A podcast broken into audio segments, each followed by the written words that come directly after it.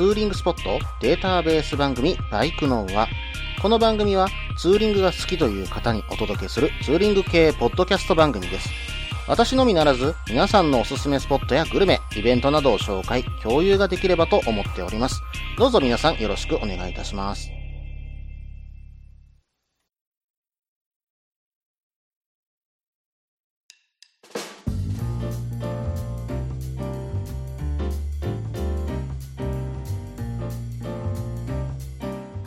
始まりました。バイクのは第82回ですね。お相手は忍者650に乗るタグクロです。どうぞよろしくお願いいたします。ということで、3月に入りまして、皆さん花粉症大丈夫ですか？っ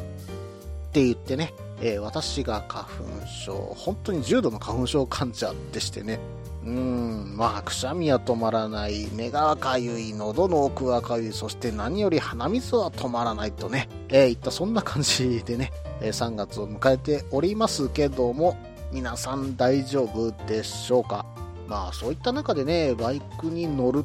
といったような時に、どのようなね、対策を皆さんされていますでしょうか？私の方はね、やっぱり薬を飲んで、うんなんとかしのごうかと思ってはいるんですよ。うんまあ、普段アレグラ飲んでるんですけども、そのアレグラを飲んだとしても、うん、まあ体に合わないのかわからないんですけども、部屋の中では大丈夫なんですよ。部屋の中では。うん、まあ杉のある近くというか山の方をツーリングしたら、まあ本当にもう顔の周りは、まあ顔一面がぐしゅぐしになるとね、えー言ったような感じで、まあ下手したら動けなくなるまでね、症状悪化してしまう私なんですね。えーなんでこの時期ね、なかなかツーリングに行くにも結構億劫でして、うん、まだ寒いぐらいの方がいい。1月のね、頭ぐらいの方がね、私としてはツーリングの方に行きやすいなと。えーいうような状況なんです。これがね、またね、うん、長く続くんですよ。あの、スギ花粉だけじゃなく、ヒノキまでね、えー来るのでね、どうにか対策したいところではあるんですが、うん、これって言ったね、グッズがなかなか見つからない。うん、そんな状況なんです。まあ、新しいものが出るたびに実は試してます。今もね、うん、鼻の中に入れるマスクですか？うん、まあ、それも今試したんですけども、もう正直これは息がしづらいし、その前にね、鼻洗浄してから突っ込まないと、うん、鼻の中にまだ残ってる花粉のせいで、ね、ずっとね、うん、鼻水が垂れ続けるんですよ。またこれはこれでね、その、うん、鼻マスクですか。これが気持ち悪くてなかなか使えないと。で、マスクをしてヘルメットをかぶろうにもマスクがずれてうまくかぶれないと。うん。そして、目は目でやられるわけですよ。まあね、バイザーを下ろしてたとしても、やっぱりね、うん、中には入ってくるわけで、これのせいで、やっぱり目はもうしょぼしょぼと涙を流しながらツーリングをしていたり、実はしました。まあ、かといってね、ステロイド注射だとか、うん、ま、レーザーだとかいろんな処方があるとは思うんですが、今のところね、うん、怖くて踏み出せないと 言ったようなところではあるんですけども、まあ、でもね、これももう今やすでに遅しということで、来年にならなければ、まあ、できないということで、今できる対策としたら何がいいのかな、なんていうふうにね、考えています。うん、まあまあ、私の場合、豚草もダメなんで、結局5月ぐらいまで続いちゃうんですけどもね。うん、まあ、花粉症のいい対策がありましたら、ぜひね、皆さん教えてください。さて、えっ、と、前回の放送のエンディングでちらっと話したんですけども、今回ね、ヘルメットを変えて、うん、あの、新井さんのね、ベクター X のスタイル S のブルーのカラーをね、買わさせていただきました。でね、やっぱり新井さんのヘルメットって私あんまりいいイメージが実はなくて、うん、なんか締め付けられるとかね、あんまり頭が痛いとかちょっと合わないとかね、そんなイメージがあったんですが、全然そんなことない。もう本当にね、いいヘルメットだなと思ってね、今被らさせていただいております。被るのがちょっと窮屈かなって思うところはあるんですけども、横を広げてね、新井さんの場合は被るようなね、感じになるとは思うんですが、かぶってしまえばもう本当に心地いいヘルメットだなというふうに思っております。うん、まあ、被り心地も良ければね、あの、風の取り込みというかね、うん、中に風をきれいに通すような仕組みがあるのかな。うん、まあ、あの、取り込み口がちゃんとあの、考えられて作られていて、あの、ヘルメットをちょっとね、えー、前傾姿勢になったとしても、後ろから取り込めるようになっているんで、正直ね、まあこの時期なんで、今冬なんでちょっと寒いんで開けてないんですけども、まあこの間ちょっと開けて走ったら、まあ結構寒いぐらいだったんですよ。夏場はこれでね、本当に気持ちよく走れるんだろうなっていうようなね、うん、まあ気候がついてるというようなイメージはあります。まあ、ただ一点ね、えー、ちょっと難点があるかなと思ったのが、セナのね、うん、あのー、インカム、これをつけた時に、ちょっとスペーサーを多めにつけないと、下の方が段差が多いので、えー、この辺りね、ちょっとうまく調整しながらつけなきゃいけないかなといったところはあります。でもね、インカムのスピーカーの取り付け穴が綺麗に開いてることによって、うん、まあ本当にね、スピーカーがクリアに聞こえる感じはします。うん、まあおそらく風切り音も少ないといったところも効果が出てるんでしょうけども、うん、前のヘルメットよりは、うん、今の新井さんのヘルメットの方がクリアに音が、うん、聞こえるなぁなんていう感じがしますね、インカムのね。うん、まあこれはこれですごいとこだなというふうに思ってますね。うん、まだあとね、高速で走った時とかに試してないんでね、またそのあたりもレポートできたらなぁなんていう風に思います。まあ今回これを買ってよかったなぁと、またね、このデザインかなりお気に入りなのでね、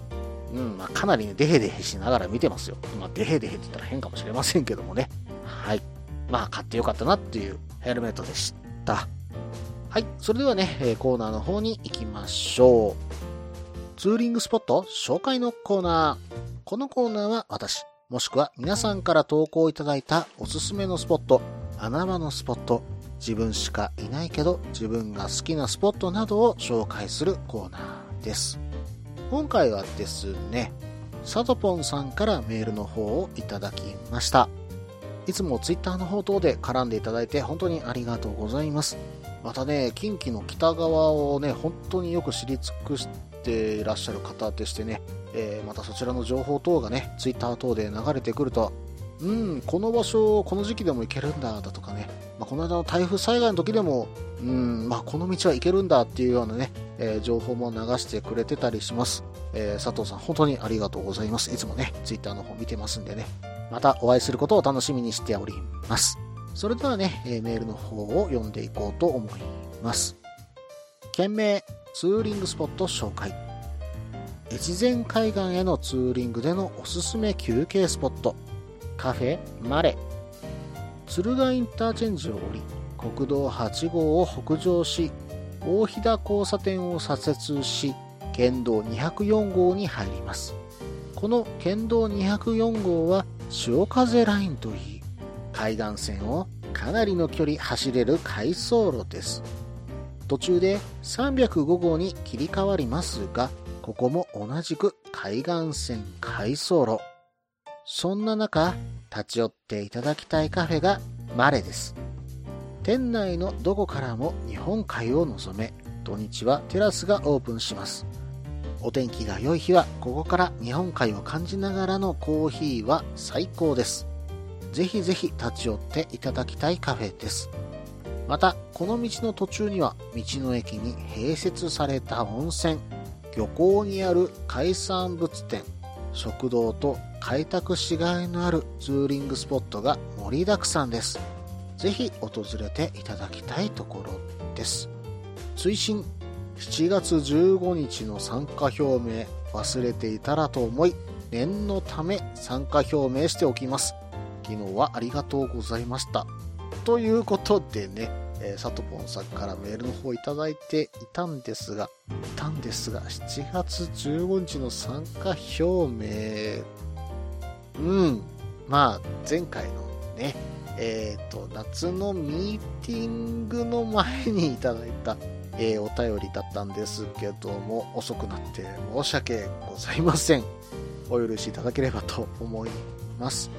さて、えっ、ー、と、福井のね、えー、事前海岸のツーリングスポットをね、紹介していただいているんですけども、こちらの方はね、うん、まあ魅力たっぷりな海岸通り沿いではあるんですけどもう、んまあ大阪、まあ兵庫の南側に住んでる私としては、行くならね、やっぱりね、一泊していきたい場所ではあるんですけどもね、まあこの間ね、えー、敦賀のヨーロッパ圏さんまでね、え弾丸ツーリングは行ってきましたけども、この間？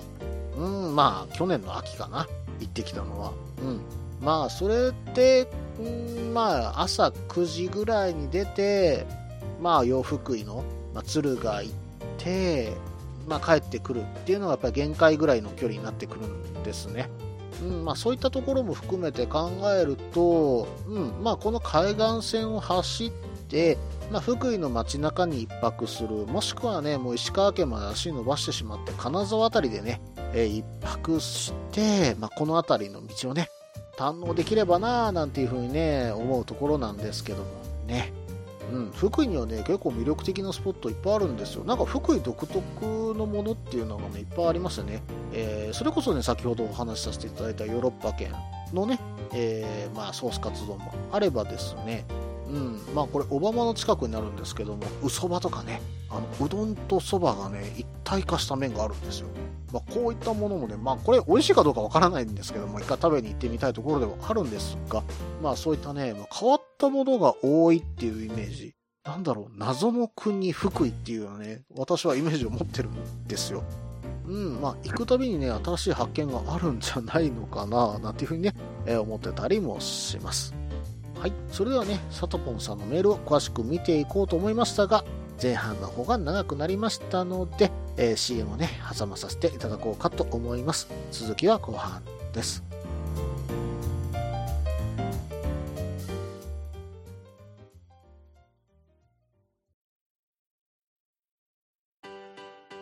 落ち着いて聞いてください。あなた EBR 症候群です。だって、だってお前ハヤボルトじゃんって もう私、ビュエルっていうアメ車乗ってますけど。なんか、無理やりいいこと言おうとして 忙しいあなたに心のパーキング。モトバラエティラジオ、グッドスピード。この番組は初心者には情報を、ベテランには懐かしさを。バイクトークを楽しみながら、バイクとライダーの社会的地位向上を目指す、バイクバラエティ番組です。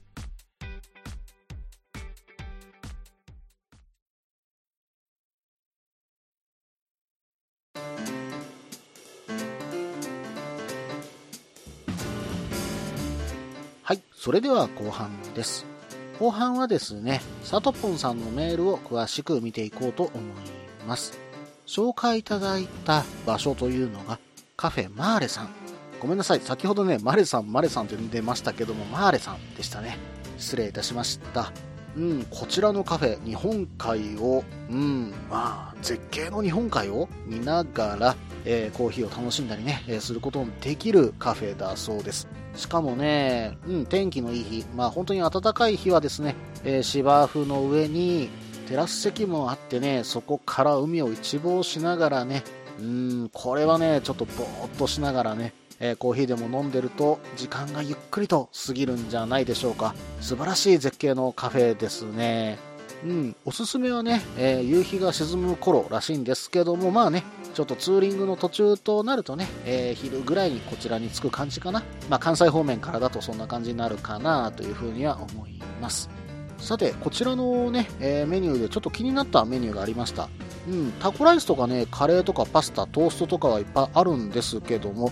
うん、カニ、クラムチャウダーといったものがね、あるんです。パンの中にですね、クラムチャウダーが入っていて、そこにね、カニとのトッピングですよ。うん、そのクラムチャウダーからカニがね、ニョキッと出てるんですよ。これものすごくね、贅沢を感じるんですけどもね。うん。まあちょっと私はね、甲殻類ダメなんですけども、これね、美味しそうに見えますよ。うん。ぜひね、あの、カニがね、好きな方はこれを食べに行かれるのもいいんじゃないでしょうか。秋冬がおすすめだそうです。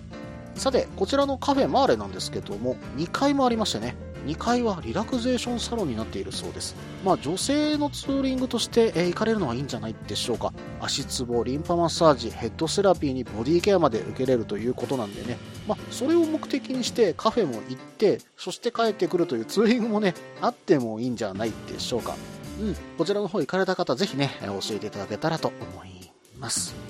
さて、えーと、この後ですね、サトポンさんの方が少しね、紹介されてたんですけども、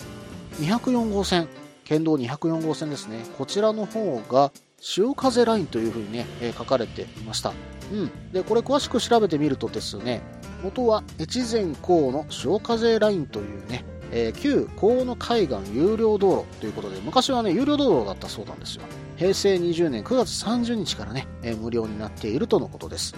うん、まあこちらの道路ですね、海沿いにずっと、まあなんていうのかな、崖沿いにこう道路があるような感じになってまして、途中ですね、うん、まあそこに道路が作れなかったんでしょうね。海上に橋があるところもあったりですね、もう常に絶景が続くようなね、道路なんですね。うん、ちょっと今の時期はね、雪が残ってるかもしれませんしね、危ないかもしれないですけども、5月ぐらいになったらね、この日本海の絶景を楽しみに行ってみたいところですね。うん、こちらの方に走りに行って、うん、バイクとちょっとね、えー一緒に体感出るような感じで走っていきたいな、なんていう風にね、思いました。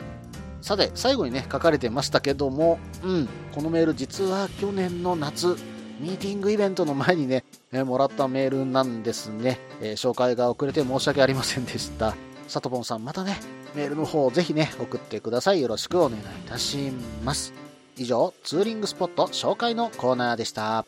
さて、今日はね、豪華2本立てということで、旅先グルメのコーナー。このコーナーでは私、もしくは皆さんから投稿いただいた美味しいお店、名物を紹介するコーナーです。今回はですね、ダブロク仙人さんからね、メールの方をいただいております。いつもありがとうございます。ツイッターもね、いろいろ絡んでいただいて本当にありがとうございます。早速ですけどもね、読んでいこうと思います。件名、グルメ紹介。タククロさん、いつも配信楽しく聞いています。送った内容を紹介いただきありがとうございました。また送ってくださいとのことでしたので送ります。8月にいつもの仲間プラスアルファプラス数名でビーナスラインに行ってきました。その時に待ち合わせと食事をしたお店がとっても美味しかったので紹介します。岡谷インター近くの焼肉縁結びです。美味しいのはジンギスカンなのですが、牛などもあり何でも美味しかったです。リーズナブルな金額で少人数から大人数まで OK でした。ジンギスカンの野菜を焼かないのがこだわりのようです。もう一つは、丸ん丸さんがタククロさんに電話した次の日から、竜神スカイラインから潮岬と紀伊半島を一周した際に、マンボウを食べてきました。道の駅、紀伊長島マンボウで、マンボウの串焼きを食べました。思ったより美味しくてビールが欲しくなりました。ぜひ食べてみてください。長々と書いたので適当に。ということでね、ダブロク仙人さんありがとうございます。早速ですけどもメールの内容をね、詳しく見ていきましょう。さて、焼肉縁結びさんなんですけども、うん、ジンギスカンのね、写真を見てみました。そしたらですね、ジンギスカンの鍋の上に、うん、もう一個鍋乗ってるんですよ。うん、なんかそこでね、野菜を茹でてるのかな？うん。お湯にくぐらせてあっさりといただくというような感じで書かれていました。うん、まあ、ラム肉もね、美味しいというふうに書かれていて、そのラムの油を食べた後にこのあっさりした野菜を食べるとさらに美味しいかもしれませんね。うん。しかもね、2人で5000円もあれば、たらふく食べれるということですし、さらにですね、こちらですね、ジンギスカンだけじゃなく、だけじゃなくですよ。牛も、うん、豚も、またね、海鮮も美味しいそうなんですよね。そしてね、ちょっと私気になったメニューがあったんですよ。特上ハラミなんですけども、うん、これをですね、バターで焼いて、塩とわさびで食べるスタイルなんていうのがね、あるそうなんですね。うん、これはね、一回食べてみたいですよ。うん、バターの甘みにその塩気がついた、さらにそこにハラミの高級肉ですよ。こんなもんまずいわけないじゃないですか。うん、まあ、このお店はね、ぜひね、ビールも飲みたいとは思うんですけどね、ここはぐっと我慢してね、うん、まあ、ノンアルで、ノンアルコールビールで、なんとかね、しのぎましょう。うん、まあ、それでもね、美味しい焼肉、またジンギスカン食べれて、メニューが豊富、本当に一度行ってみたいお店だと思いました。はい。それではね、次を見ていきますと、うん。私に電話した次の日からというふうにね、書かれてたんですけども、これ実はですね、うん、この日ですね、まあ、とあるポッドキャスターの方から電話をいただきまして、うん、後ろでね、どんちゃん騒ぎしてるね、ダブロク仙人さんと、その他なんかツイッターで絡んだことあるお二人さん？うーん、ツイッターじゃないな。うん、イベントで絡んだことのあるお二人さんもね、うん、結構な酔っ払いだった気がするんですけども、そんな電話を受けた覚えが確かにあります。はい。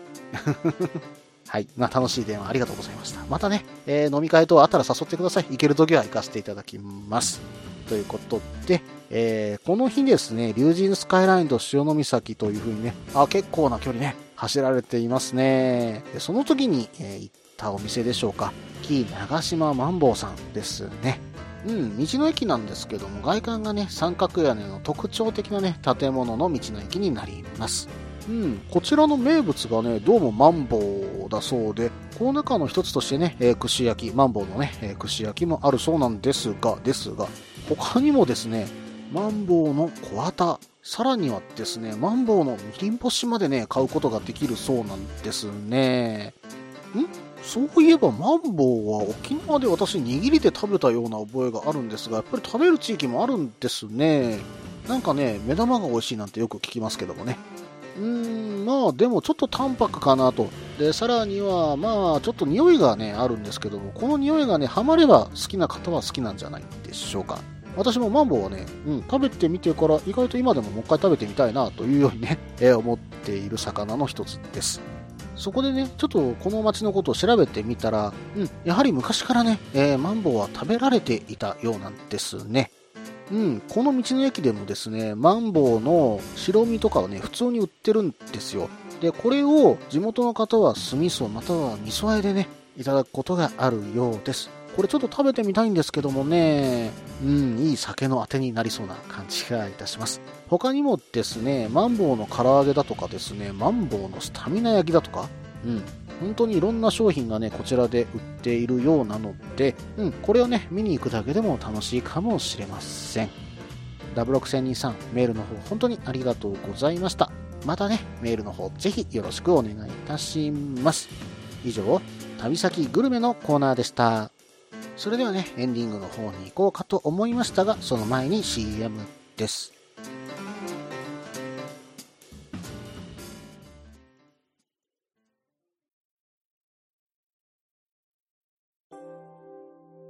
みんなでお話しできる行きつけのライダーズカフェ、ネットに作りませんか？バイク系雑談番組、アットみずき。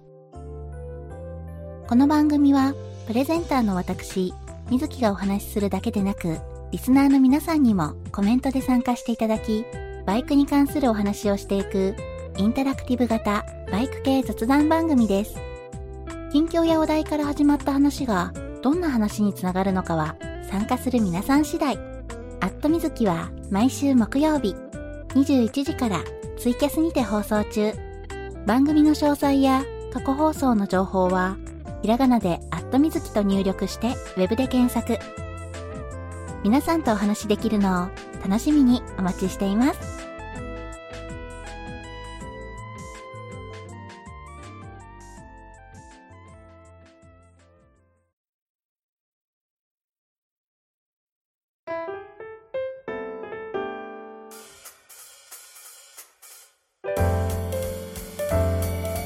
はい。それではね、エンディングです。エンディングはですね、うん、普通歌の方をいただきましたので、こちらの方を紹介させていただこうかと思います。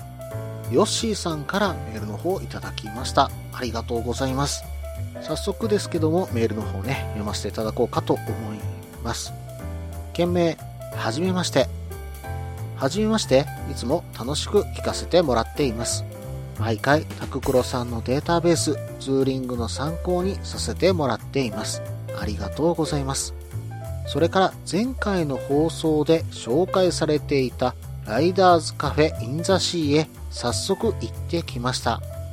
とてもいい雰囲気のカフェでオーナーさんもとても優しい方で名物のステーキ丼大盛りサービスしていただきました。とてもいいカフェ紹介してくれてありがとうございます。他にも関西方面でおすすめのカフェがあれば教えてください。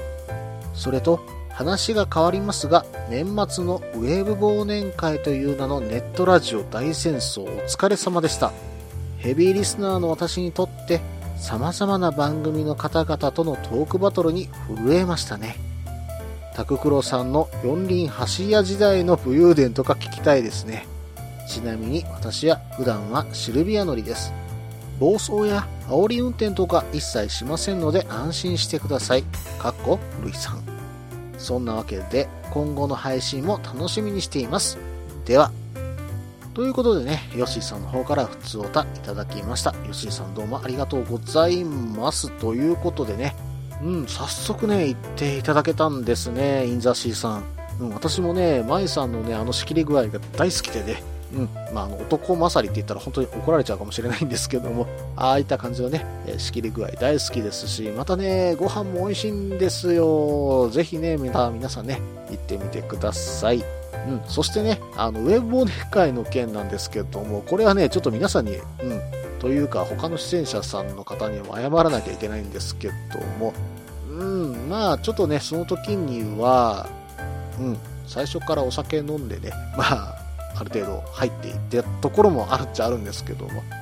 うん、まあまあね、忘年会ということでね、お酒持って入んなきゃいけないよねって思って入ったわけですよっていう言い訳をちょっとさせていただこうかと思います。まあその後ね、